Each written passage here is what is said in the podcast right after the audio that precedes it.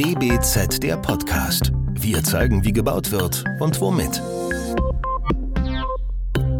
Willkommen zu unserer neuen Folge von DBZ der Podcast. Heute sind wir zu Gast bei Elisabeth Endres, Professorin am und Leiterin des Instituts für Bauklimatik und Energie der Architektur, ehemals Institut für Gebäude- und Solartechnik. Neben dem zeitintensiven Job, Institutsleiterin zu sein, ist Elisabeth Endres seit 2013 Projektleiterin im Ingenieurbüro Hausladen, wo sie 2018 in die Geschäftsleitung berufen wurde. Ihre Arbeit versteht Frau Endres als eine eigenständige Forschung und Erprobung wesentlicher Elemente des Bauens, so die Effizienz von Baustoffen durch neue Herstellungsmethoden, die Substitution herkömmlicher Baustoffe durch Lehm, Holz und Papier, Stichworte Bauklimatik, Energie der Architektur und nicht zuletzt das zentrale Thema der Suffizienz. Alles das sind Felder, auf denen Sie und Ihr Forschungsteam wesentliche Arbeiten leisten. Dass wir hier das Thema einfach bauen in guten Händen wissen, versteht sich von selbst. Aber tatsächlich? Wir sind jedenfalls sehr froh, dass wir Elisabeth Endres für die Heftpartnerschaft für unser Themenheft, die DBZ 2021, gewinnen konnten und nun trotz aller Zeitknappheit die Möglichkeit haben, mit Frau Endres sprechen zu dürfen. Das DBZ-Team heute sind Jan Ahrenberg und Benedikt Kraft. Hallo in die Runde. Hallo. Hallo. Frau Endres, einfach bauen, das kann man auch als Handlungsanweisung verstehen, aber bauen ist eben nicht, nicht mehr so einfach. Woran liegt's? Ja, viele Richtlinien und Normen, aber auch steigende Anforderungen in unterschiedlichen Bereichen an Bauklimatik, an Effizienz, an Einfachheit. Auch das kann manchmal kompliziert machen, ähm, bringen doch äh, eine gewisse Komplexität mit sich, die wir manchmal besser oder schlechter in den Griff bekommen und äh, das Einfache über diese Diskussionen auch oft vergessen. Das einfache Bauen ist ja keine Erfindung der Jetztzeit, aber kann man das einfache Bauen, das auf konkreter Lebenserfahrung vorangegangener Jahrhunderte aufbaute, einfach so ins Heute transferieren? Ja, das ist ja immer so die, die große Romantik, die dann da in dieses Spiel kommt, einfach bauen und die alten Bauernhöfe. Und man denkt sich, ja, das ist doch schön und das ging doch auch. Oder ich bin da immer sehr geneigt bei Schulen.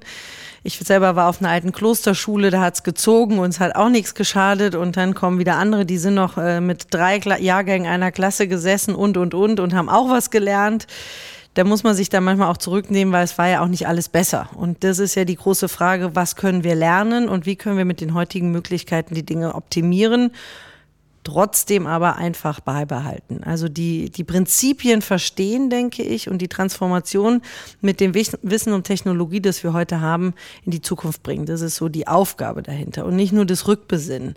Das finde ich falsch, auch gerade beim Thema Leben, dass man sich dann vorstellt, wir stampfen jetzt äh, im Institut mit äh, nackten Füßen im Dreck. So ist es nicht. Also wir nehmen schon die heutigen Produktionsmethoden, auch die heutigen Möglichkeiten der Energie, der Messung, all dieser Themen, auch der der Verknüpfung von Technik und Baustoff, um eben bessere Bauklimatik hinzubekommen und einfache Steuerungsmethoden. Also es geht nicht darum zu sagen, früher war alles besser und so, da müssen wir wieder hin, sondern wie können wir die Prinzipien verstehen und mit den Möglichkeiten, die wir heute in der Technologie haben, eben das zu transformieren.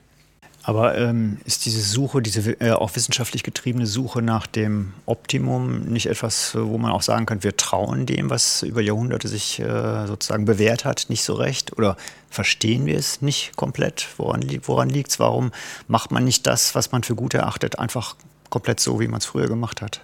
Ich glaube, wir haben viel vergessen. Wir haben von den Dingen einiges vergessen. Ähm, auch wie einfach es sein darf haben wir vielleicht äh, aus dem Augen verloren, weil kommt Innovation immer mit Fortschritt, mit weiter, mit höher und weil wir es können, weil wir es produzieren können, weil wir es herstellen können, weil wir es messen können, weil wir es simulieren können, meinen wir immer, glaube ich, schon im Bauen jetzt noch weiterkommen zu müssen. Und Innovation ist noch komplexer und noch vielfältiger und noch mehr Steuerung und, und mehr System und, und äh, äh höher, weiter, schneller und das aber auch Fortschritt äh, das Rückbesinnen sein kann, das haben wir im Bauen noch nicht so verinnerlicht. Daran könnte es auch liegen. Und deswegen müssen wir auch mit dem, was wir erforschen, manche Dinge wieder validieren, die früher selbstverständlich waren, um es dann auch wieder begreifbarer für uns zu machen.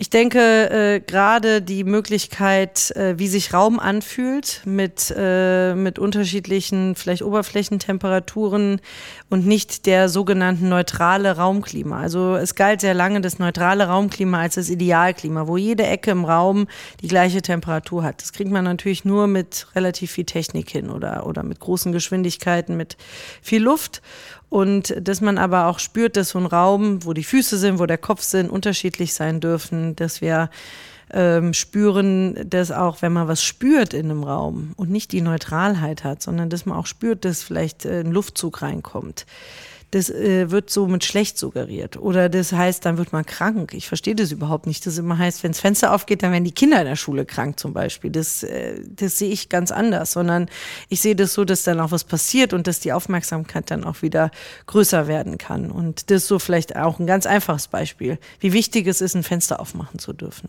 wenn wir äh, da in uns in dem Spannungsfeld bewegen, dass wir einerseits nicht sagen können, Low-Tech ist das neue High-Tech, aber gleichzeitig eben auch ähm, an dem festhalten wollen, was die, das moderne Bauen Gutes gebracht hat.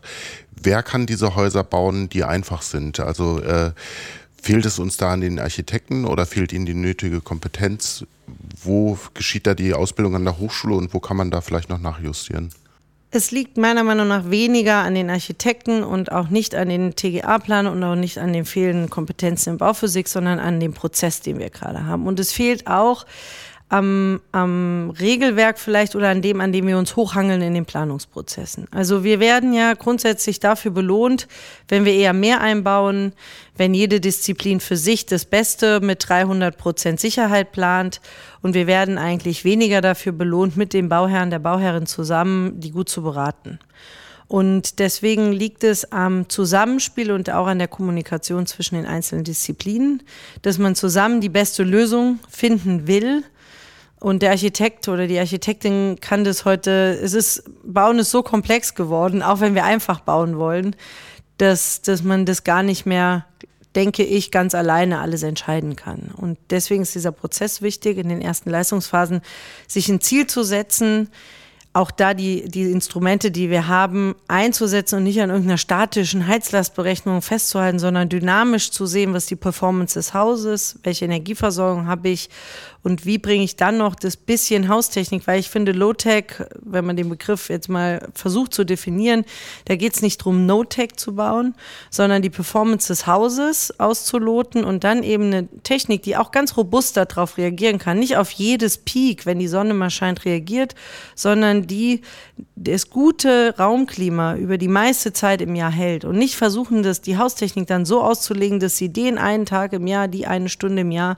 die schlecht läuft oder die vielleicht mal die Temperatur sinkt oder steigt, noch äh, technisch ausloten zu wollen. Entweder man geht dann nochmal in die Architektur zurück und optimiert äh, die Performance des Hauses selber oder man sagt eben, das, was wir eingebaut haben, das kann das und das kann es eben auch nicht.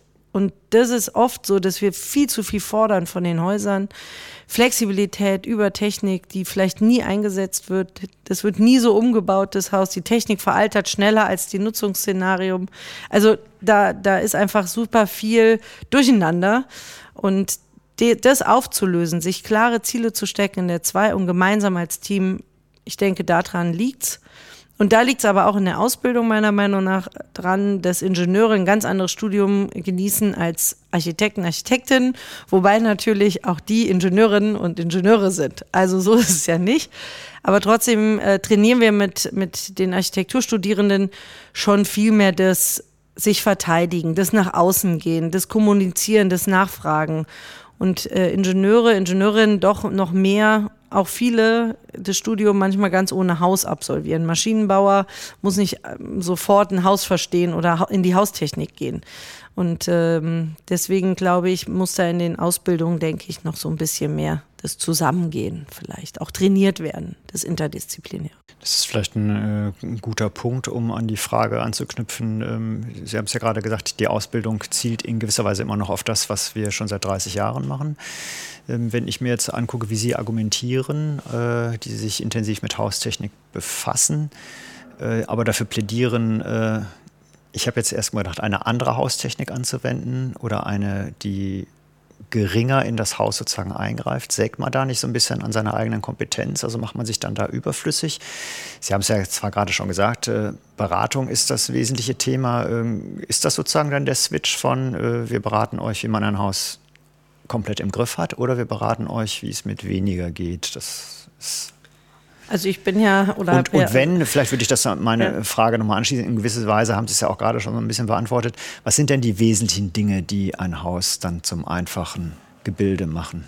Selber abschaffen tun wir uns nicht. Das denke ich nicht. Und äh, jetzt bei uns im Büro ist es natürlich auch so, dass wir drei Standbeine haben. Das eine ist eben die klassische technische Planung, auch mit der Umsetzung und Bauleitung und die Bauphysik und die Energieversorgung. Also, weil das sind wesentliche Aspekte, die ineinander greifen. Deswegen, wenn man mehr Technik einbaut, hat die Bauphysik vielleicht weniger zu tun und andersrum oder die Energieversorgung. Das, ähm, glaube ich, ist ein ganz guter Dreiklang, den man da schafft, den aber auch andere äh, Büros ganz gut ähm, in dem Sinne eben praktizieren. Mhm wir müssen, um Technik weglassen zu können, die Technik sehr gut verstehen, was sie leisten könnte, wenn wir sie einbauen. Und wir müssen natürlich auch dahingehend beraten, Sie haben es eben gesagt, äh, ich kann es so machen, dann ist das die Konsequenz und das kann das ganz minimale Konzept sein, bis hin zu sagen, wir können das und das einbauen. Dann müssen Sie die Wartung im Griff haben, die Steuerung im Griff haben. Das kostet Invest, das kostet aber auch Betrieb. Man spart aber vielleicht auch vermeintlich Energie mit Technik. All diese Themen aufzuzeigen, das kann man nicht, wenn man von vornherein sagt, ich baue es nicht ein. Das wäre ein Verwehren. Ähm, es gehört zu der Beratung dazu, zu sagen, das ist einfach die Konsequenz. Und wir stellen uns eben immer die Frage, wie viel Technik brauchen wir? Das ist die erste große Frage mit den Zielen, die wir dem Haus dann oder die Spielregeln, die das Haus dann auch äh, bekommt oder auch das Quartier. Und ähm, auf der anderen Seite die nächste Frage ist, und die Technik, auf die man oder das, was man erreichen will, da wissen wir den, das Maß äh, an Technik, das wir brauchen. Wie integrieren wir dieses in Gebäude, sodass auch die unterschiedlichen Lebenszyklen von Konstruktion und auch Technik, die sind nun mal total unterschiedlich, dass das Haus trotzdem dauerhaft und robust äh, läuft. Und äh, dieses Thema der Robustheit ist nicht nur damit getan, dicke Wände und kleine Fenster zu bauen, sondern eben auch das Zusammenspiel äh, unter Ressourceneffizienz das Material am geschicktesten einzusetzen und auch die Technik so einfach wie möglich zu steuern, die man dann noch braucht und nicht in weder auf der einen Seite einen totalen Überhang an Technik zu haben und auf der anderen Seite einen totalen Überhang an, an Material oder einen dogmatischen Einsatz von einem Material, das dann durch tausend Schichten oder wie auch immer noch besser gemacht wird, ähm, dass es dann eben noch komplizierter wird. Und Stichwort komplizierter. Ähm, was halten Sie vom Smart Building, was ja mehr und mehr in die Breite gebracht wird, also insbesondere natürlich von der äh, herstellenden Industrie, die da immer mehr äh, neue Produkte, noch mehr smarte Produkte entwickelt, ähm, die ja verspricht, ein Haus in jeder Hinsicht sozusagen im Griff zu behalten. Also ob es energetisch ist oder äh, ob es vom, vom Wohlfühlfaktor äh, ist und so weiter und so weiter. Also ein Haus intelligent zu machen. Ist das ein Weg? Wenn der Mensch sich dann ganz zurücknimmt, dann, und daran glaube ich einfach nicht, dass Nutzer sich komplett übermannen lassen von technischen Systemen. Und wir definieren eben Robustheit immer so, dass wir sagen, robust gegenüber unsicheren Randbedingungen wie Nutzer, Klimaveränderungen oder Nutzungsänderungen auch. Also nicht nur dem Mensch als Nutzer, sondern der Änderung eines Hauses. Und da gibt es Grundregeln, äh, dass ein Haus schon mal Licht und Luft kriegt, unabhängig von einem technischen System und unabhängig davon, ob der Mensch dran rumdreht oder nicht zum Beispiel. Meine Erfahrung ist, ähm, dass eine gewisse Motoris oder Steuerung der Gebäude bestimmt sinnvoll ist, aber das, ähm, das Verlassen auf Sensorik und all diese Themen, je komplexer das Gebäude wird und je größer es wird. Ich spreche jetzt nicht von dem Einfamilienhausbesitzer, der Besitzerin, die das selber haben möchte und sich dann noch drum kümmert. Das ist was völlig anderes als ein Bürokonzern, wo sehr, sehr viele unterschiedliche Menschen drin sitzen oder mehrgeschossiger Wohnungsbau, ähm, in dem unterschiedliche Kulturen auch wohnen und leben, die das komplett anders gewohnt sind. Da bin ich sehr zurückhaltend, was diese ganzen smarten Technologien angeht, weil der Mensch dann eine zu große Einflussnahme bekommt, die man vermeintlich dadurch eigentlich ähm, eliminieren möchte. Ich würde gerne nochmal da zurück, äh, zurückkehren zu den äh, in Ihrem Sinne robusten Bauten.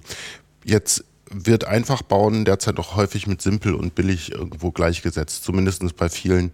Ähm, es gibt gute Beispiele, aber wenige Beispiele. 2026, äh, 2226 von Baumschlager Eberle fällt Ihnen da vielleicht ein.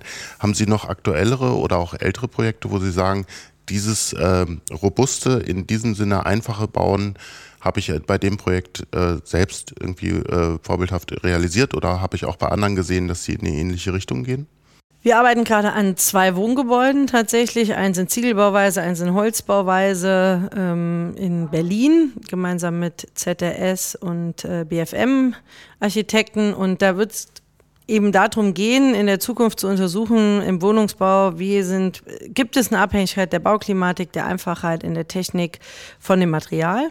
Also äh, ist ein Ziegelhaus so anders als ein Holzhaus? Brauchen wir im Holzhaus vielleicht noch Lehm oder nicht, um das Bau äh, klimatisch besser in den Griff zu bekommen? Und da geht's wirklich, ist es wirklich darum gegangen und wir sind da jetzt in der Planungsphase, äh, kriegen wir über die Grundrissgestaltung schon ganz viel Technik weg. Also kein innenliegende Sanitärzellen, keine Keller, Integration von Technikräumen in Bereichen im Erdgeschoss, die weniger attraktiv sind, wo man besser Technik reinsetzt als Menschen. Gibt ja auch so Bereiche in Häusern. Ähm, und eben die Frage auch, wie wenig ist genug und ähm, die dynamische Auslegung versus der statischen Auslegung. Auch das muss man mal sagen. Ähm, wir legen heute unsere Gebäude auf minus 16 Grad in Bayern, minus 12 äh, eher Norddeutschland aus und tun so, als ob da nie am, den ganzen Tag ein Sonnenstrahl ist und auch nie ein Mensch drin ist. Aber wir lüften es so, als ob ein Mensch drin, drin lebt. Und das ist ja nicht die Realität. Aber so sind alle unsere Heizanlagen ausgelegt. Und da gibt es schon auch ein, ein Gap zwischen dem, was man wirklich braucht und zwischen dem, was eingebaut ist. Und solche Fragestellungen ähm, planen wir dort gerade. Dann ist natürlich ein Gebäude, das mich beschäftigt hat, obwohl es bestimmt eines der kleinsten ist, das wir im Büro gemacht haben, ist in Apolda äh, der Eiermannbau mit den Gewächshäusern. Was mich immer noch fasziniert, dass man in so ein altes Gebäude einziehen kann für eine gewisse Zeit und dass man aber auch wieder ausziehen kann und das Haus darf das Haus sein und wird auch wieder für die nächste Nutzung ähm, eben zur Verfügung stehen, wenn man das möchte. Und es scheint ja auch ganz gut zu funktionieren. Jetzt kommen wieder weitere Boxen in einem anderen Geschoss und das freut einen natürlich, wenn dann so ein Konzept auch Bestand hat. Es wird natürlich aber auch durch eine IBA besonders gut gelebt, muss man an der Stelle sagen. Ähm Jetzt muss man dann vielleicht dazu sagen, ich weiß nicht, jeder kennt das Projekt, äh, dass äh, Sie da auf die äh, puren Geschossebene sozusagen Boxen, Sie haben es gerade gesagt, Gewächshäuser, wie auch immer, also eigene kleine Häuser reinstellen, um das dann klimatisch auch in den Griff zu bekommen. Genau. Und nicht das ganze Gebäude zu klimatisieren, sondern die, die Bereiche, die dann bespielt werden. Ähm die Hülle ist einfach nicht gut, muss man hm. sagen. Sie ja. ist einfach aus den 1920er Jahren. Jetzt war die große Frage, geht man mit viel Geld an diese Hülle? Und das steht unter Denkmalschutz und das ist auch gut so. Ähm, aber was kann man machen? Und oder oder sag mal, ich lasse das Haus wie es ist. Jetzt hat man natürlich auch nicht den Flächendruck in Apolda, ähm, muss man sagen. In München würde wahrscheinlich sowieso die Büroetage funktionieren, egal wie kalt und warm es da drin wird, weil man es so cool fände. Aber es ist nun mal ein, da steht ja viel graue Energie, ja? Und die steht da einfach seit, die stand einfach 25 Jahre ohne Nutzung. Und jetzt ist ja die Frage, wie wenig ist genug, um so ein Haus wieder in Gang zu bringen und zu nutzen? Und mit der Fragestellung sind wir eben da, da reingegangen. Und ähm, ja, das, äh, das ist auf jeden Fall ein Konzept für diese Lehrgüter, denke ich, die wir auch Land auf Land ab haben. Wir haben auch Gibt's nicht denn nur da eigentlich Schwierigkeiten? Pardon, dass ich unterbreche. Gibt es denn da eigentlich Schwierigkeiten bei der Genehmigung solcher Sachen? Also das wäre jetzt meine vorletzte Frage. Ich glaube, der Jan will dann die letzte stellen. Ähm, was verhindert denn eigentlich das einfache Bauen? Also jetzt äh, so ein leeres Gebäude zu kapern, sage ich mal, und dann da äh, Boxen reinzustellen, die mit offenen Kabellegungen, äh, was weiß ich was, also so ein bisschen improvisiert ja auch sind. Da ist ja der Bestand gutmütig, ne? Da ist ja nichts dran geändert worden an dem Haus, was genehmigungspflichtig gewesen wäre. Ja, das ist ja ganz, ganz gut in so einem Fall, wenn man also ein Haus kapert, wie Sie es so schön gesagt haben, und ähm, eben nichts an der Fassade oder so macht. Da muss man auch nicht groß fragen, was man da drin tut in seinen vier Wänden. Aber so allgemein sind natürlich Richtlinien und Normen und äh, der Brandschutz und all diese Themen, die uns da und dann auch die Zulassungen im Einzelfall und ähm, die einen dann schon davon manchmal abhalten, mutig zu sein. Das ähm, verstehe ich auch, dass äh, die Bauherrschaft zurückschreckt, äh, zu sagen, ich betrete jetzt mal Terrain, das das nicht dem Standard entspricht. Weil der Standard ist natürlich über viele Jahre gewachsen, ist über viele Jahre ein Standard, äh, ist immer etwas Zurückgewandtes, weil er aus der Vergangenheit kommt, erprobt ist, um dann auf den Markt zu kommen, um dann äh, genormt zu werden, um ein Standard zu werden eben. Und, aber er zeigt nie die neueste Lösung. Er ist immer eben, kommt aus der Vergangenheit und äh, was wir eben machen seit sehr vielen Jahren, die Baunutzungsverordnung ist ein so ein Beispiel. Wir, wir packen immer noch, wir machen sie immer schärfer, unsere Verordnung, statt mal zu hinterfragen, brauchen wir sie dem Grunde nach noch oder brauchen wir was ganz anderes. Und das was ist wäre da Ihr Vorschlag? Es fällt Ihnen da was ein? Baunutzungsverordnung versus Ach, da fällt mir ganz viel ein. Die Baunutzungsverordnung sieht in manchen Städten und Bereichen vor, dass äh, da wächst dann die Wand, je nachdem, welche Konstruktion man macht. Wenn man eine dicke Wand wird, wird man bestraft, weil dann geht einem die Wohnfläche flöten. Und wenn ich in einer Stadt wie München, Frankfurt baue, Hamburg, dann ähm, verstehe ich auch äh, die Investorenschaft dieser Welt, wenn sie sagt, also es ist mir jetzt nicht wert, der Einfachheit halber hier Zehntausende von Euros flöten zu lassen, die ich sonst verkaufen könnte, weil die Außenwand kann er nicht verkaufen. Also, und die Einfachheit vielleicht auch nicht. Das, ähm, das nicht. ist etwas, noch nicht. Also, das wäre ja sowieso was. Ähm, es gibt auch viele Anforderungen von außen, die abschrecken, wenn man auf den Markt geht, dass man sagt, wenn jetzt der Investor kommt oder der, der dieses Büro beziehen will, international, die haben die internationalen Standards, da darf es nie wärmer werden als 26 Grad, wirklich nie, keine adaptiven Modelle, die wir in Deutschland eigentlich nutzen oder auch oft mit, mit Bauherren besprechen und auch umsetzen dürfen dann. Ähm, aber das ist dann nicht vielleicht der internationale Kodex, der da gilt. Und äh, dann, dann brauche ich das eben, auch wenn ich nachweise, es ist nicht so häufig im Jahr, aber ich brauche es, um diese paar Tage Jahr abzudecken. Und äh, da könnte man wirklich, da wäre es so wichtig zu, zu spüren, dass auch ein Haus trotzdem gut sein kann, wenn es nicht an Zahlen messbar ist. Und da helfen uns auch leider nicht die ganzen ich Rechenmethoden. Ich glaube, das wissen aber alle. Es ist doch wahrscheinlich diesen ganzen Versicherungstechnologien geschuldet, dass man immer auf der sicheren Seite sein muss und wer diese sichere Seite verlässt, äh, verlässt den Versicherungsschutz. Die Frage so der einfach, Verantwortung. Ja? Ja. Die Frage der Verantwortung ist, glaube ich, die, die wir ähm, alle brauchen und wir müssen alle Verantwortung übernehmen, nicht nur Bauherr, Bauherrin, Investoren, die müssen wir alle Planer und wir müssen auch wieder dahin kommen zu sagen, ich würde es so machen. Weil das gibt schon Sicherheit im Planungsteam. Man kann natürlich aufzeigen, man hat das ist sowas, das hasse ich, wenn das passiert, äh, wirklich, äh, das ist das allerletzte in einem Planungsprozess, wenn einer sagt, man kann es so machen, so machen, so machen, so machen, so machen und dann hört er auf zu reden. Dann kommt keiner weiter. Dann kann keiner entscheiden und keiner die Verantwortung übernehmen. Aber wenn einer sagt, man kann das so und so und so, das sind die Vor- und die Nachteile. Ich würde es so machen, weil das ist meine Erfahrung. Dann kann jeder was damit anfangen. Dann kann man sich an dieser Haltung reiben. Aber wenn einer nur aufzeigt, das ist der Blumenstrauß und nur dann Blume immer auswählt. das sogenannte Preisetikett drunter macht, dann weiß man schon, wie die Entscheidung getroffen wird. Zum Abschluss haben wir noch eine Frage und zwar ähm, es sind ja nicht nur die es ist nicht nur die Industrie und die Hersteller, die durch ständige Produktentwicklung und Innovationen auch einen gewissen Sog geraten, sozusagen die Häuser immer komplexer, zumindest immer komplexere Materialien anzubieten. Auch bei den Architekten gibt es ja die eine oder andere Befürchtung, wenn wir so einfach bauen, brauchen wir uns am Ende noch, schaffen wir uns da nicht selbst ab. Wie wichtig ist eben auch die ästhetische Komponente beim Einfachbauen für Sie? Das ist für mich absolut entscheidend. Ähm, dafür habe ich auch Architektur studiert. Um, äh, wir können nicht nur gebaute Funktionen umsetzen. Das, das, das wird sich dann auch nicht durchsetzen. Ja, das, ich denke schon, die Schönheit und die Poesie, die eine Architektur von einem gebauten Haus unterscheidet, braucht es besonders, wenn es einfach sein soll. Ähm, weil, weil wir ja ja, wie soll ich sagen, wir, wir bewegen uns als Menschen in diesen Räumen und äh, das, dann ist egal, ob, ob, ob wir die Technik sehen oder nicht oder ob wir eine, eine offene Wand sehen oder eine weißglatt äh, verputzte und geschliffene Wand. Wenn der Raum gut ist, ist das äh, quasi nur das Kleid. Und ich denke, das ist ganz wichtig, dass wir in Räumen denken. Und auf der anderen Seite muss man auch sagen, wir bauen ja die ganze Zeit, wenn wir Hightech bauen, ist ja das Unehrlichste, was wir machen, sind dann Abhangdecken. Also Ingenieure verplanen äh, oder sitzen das halbe Projekt da, um dann was zu planen, was dann wieder jemand äh, versch verschleiert oder abdeckt mit ganz viel viel grauer Energie, mit ganz viel Gipskarton und dann Revisionsklappen, die alle ärgern. Ähm, und das ist eben die, die Energie meiner Meinung nach an der falschen Stelle eingesetzt. Nicht nur die graue, sondern auch die in der Planung. Prima. Wir bedanken uns an dieser Stelle, Frau Endres. Vielen Dank für das tolle Gespräch. Frau Elisabeth Endres ist Heftpartnerin der DBZ. In der Dezemberausgabe könnt ihr ihren Standpunkt zum Thema einfach bauen lesen.